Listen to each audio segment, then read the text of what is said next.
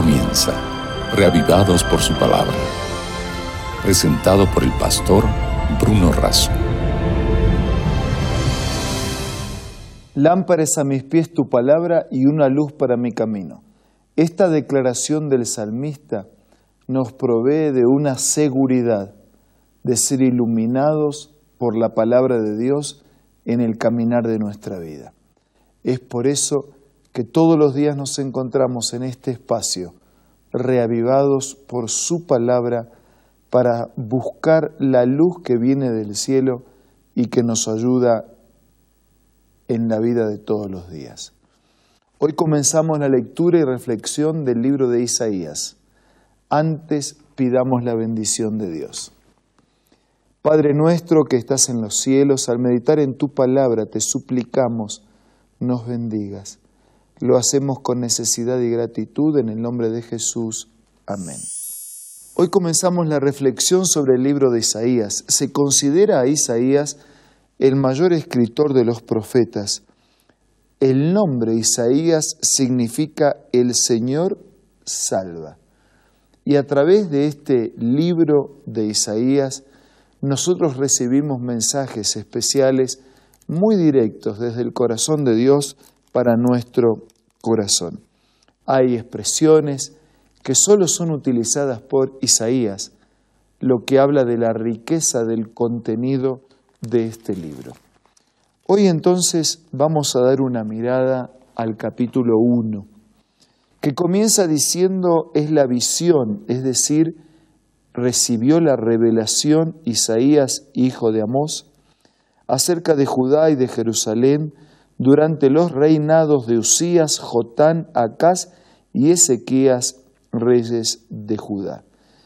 Isaías entonces, el hijo de Amós, es el receptor, es el vidente, es el profeta, es el que recibe el mensaje de Dios para retransmitirlo al pueblo. Desde el versículo 2 en adelante, nos encontramos con esta advertencia.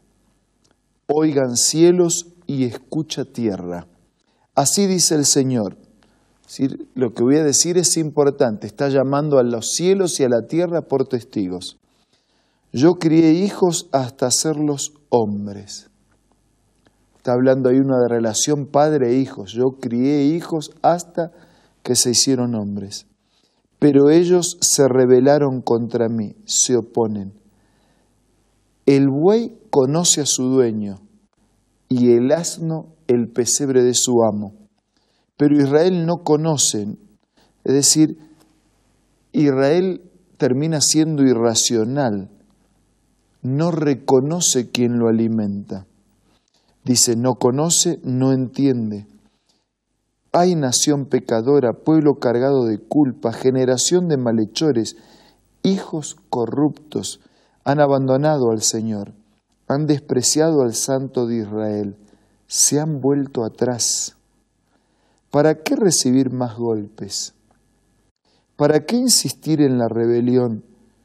Toda la cabeza está herida y todo el corazón enfermo. Desde la planta del pie hasta la coronilla no les queda nada sano. Todo en ellos es herida, moretones, llagas abiertas, que no han sido curadas ni vendadas ni aliviadas con aceite. Hay una descripción física de un problema espiritual. Todo el cuerpo está enfermo, desde la planta del pie hasta la cabeza, todo está enfermo.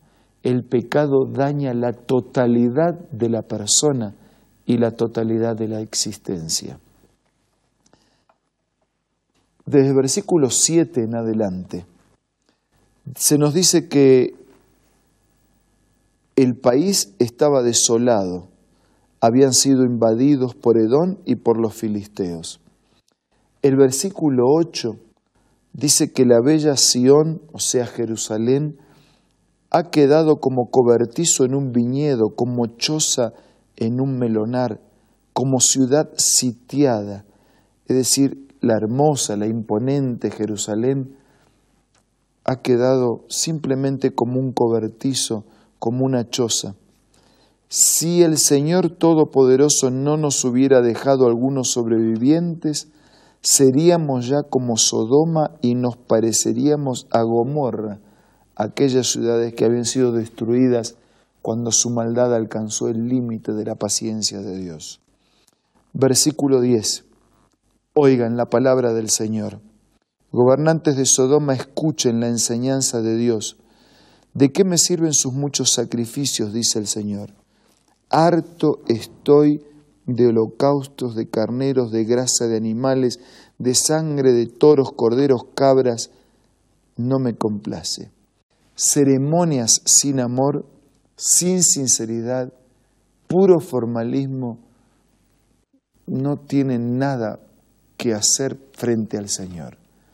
Él necesita un corazón sincero y una vida como la mejor ofrenda a ser presentada.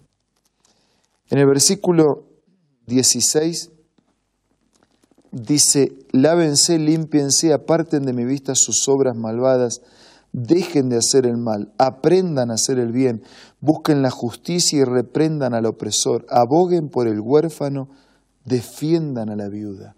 Y entonces hace una invitación, una invitación muy personal y muy contundente versículo 18.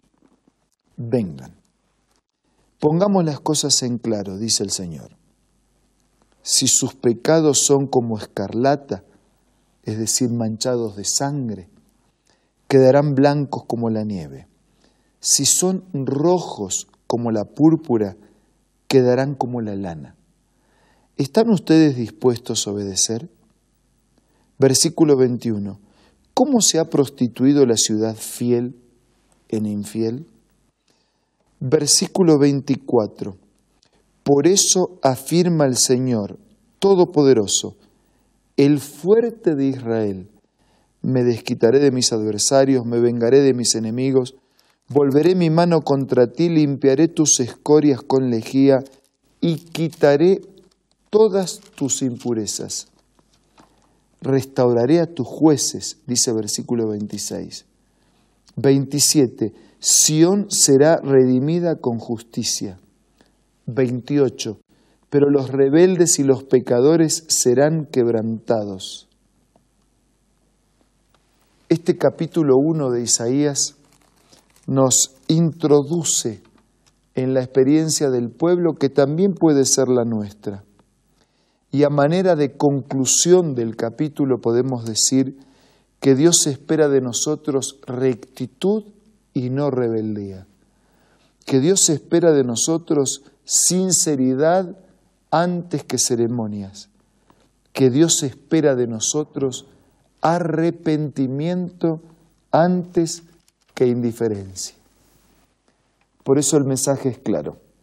Vengan, estemos a cuenta no importa cuán manchada esté su vida de pecado, Dios puede limpiar, perdonar y hacernos una nueva persona.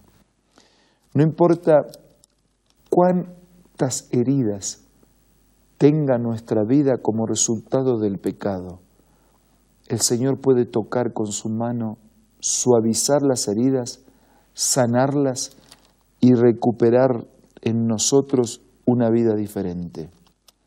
Sí, los cielos y la tierra están por testigos. Dios está llamando y golpeando la puerta de su corazón para ofrecerle una nueva oportunidad. ¿Estamos listos para aceptar esta nueva oportunidad que significa perdón, paz, salvación y futuro con esperanza? Aprovechemos los momentos que siguen para hablar con Dios y decirle a través de la oración que aceptamos su ofrecimiento. Padre nuestro que estás en los cielos, te damos gracias porque aunque todo nuestro cuerpo está enfermo y lastimado, herido por la presencia del pecado, te dispones a buscarnos, nos ofreces el perdón, la sanidad la gracia de tu presencia y la pureza de una vida transformada. reconocemos nuestro pecado y experimentamos en la confesión la búsqueda del perdón. Queremos vivir cerca del Señor en esta tierra mientras nos preparamos para vivir con el Señor la eternidad. Bendice a todos nuestros amigos, asístenos y condúcenos con tu gracia. Te lo pido y te lo agradezco en el nombre de Jesús. Amén.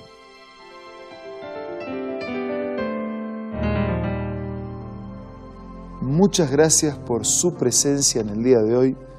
Los invito a reencontrarnos mañana para analizar el capítulo 2 del libro de Isaías y seguir siendo reavivados por la palabra del Señor. Esto fue Reavivados por su palabra, presentado por el pastor Bruno Razo.